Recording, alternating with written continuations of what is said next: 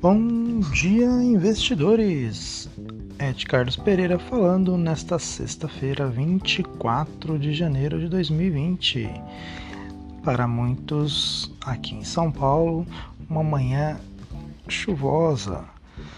Né? Então vamos lá, as principais notícias do dia de hoje tá? para você, investidor.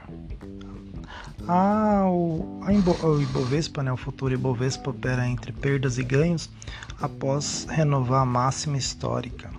É, todos os investidores aí monitoram o coronavírus. Né? Ela abriu aí numa num pré-market, né? Ela opera de maneira indefinida com os resultados dos Estados Unidos, política e essa doença aí que se encontra no radar. Tá? Ele opera entre leves, leves perdas e ganhos nesta sexta-feira, após atingir a nova máxima histórica na véspera, né, ultrapassando ontem os 119.500 pontos. Nessa sessão, os investidores uh, aqui no Brasil acompanham o desempenho das bolsas internacionais. Houve um alívio no mercado global na véspera, quando a Organização Mundial da Saúde anunciou ser muito cedo para confirmar o, que o coronavírus é uma emergência internacional. O cenário é, de maior tranquilidade se estende nesta sessão. Apesar disso, o governo chinês informou que o número de mortes pela doença aumentou para 25 e as pessoas infectadas são 850. Tá? Hoje, por volta das 9 horas e 15 minutos, o contrato futuro do Ibovespa, com vencimento em fevereiro, registrava leve alta de 0,05% a 119.880 pontos, enquanto o dólar futuro, com o mesmo vencimento, tinha alta de 0,05 a R$ 4,175, né? colocando aí a terceira casa decimal, então R$ 4,17. O dólar comercial, por sua vez, registrava ganho de 0,17% a R$ 4,1731, né? colocando aí a quarta casa decimal na compra e R$ 4,17 é, 1.738 na venda.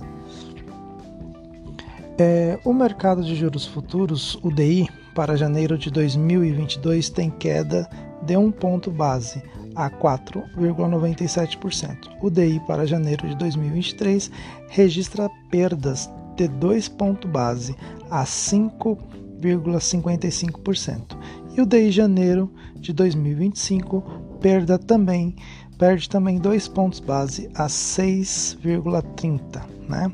Aí nós vamos agora falar um pouco de política, o imposto do pecado, né, reforma tributária.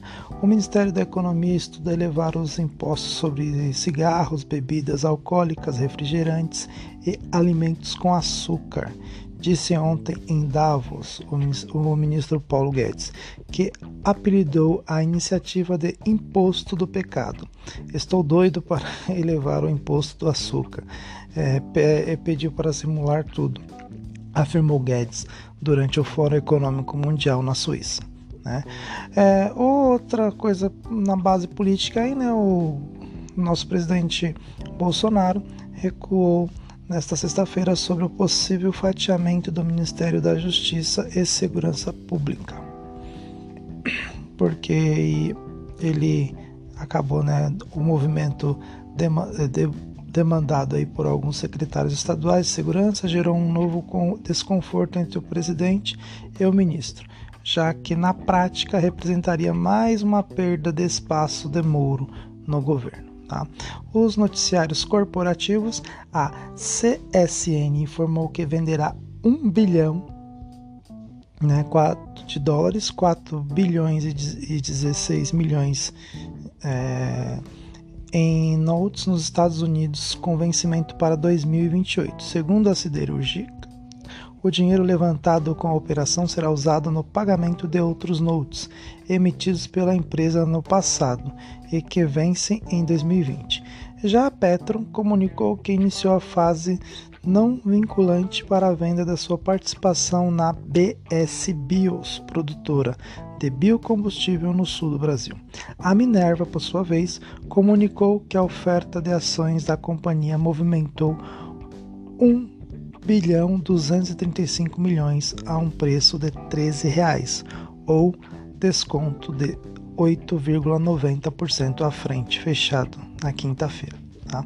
Então essas aí são algumas informações do, do cotidiano aí hoje, né? O que está acontecendo no mercado financeiro, para que você fique é, antenado sobre o que está, é, como que está o mercado financeiro nesta sexta-feira.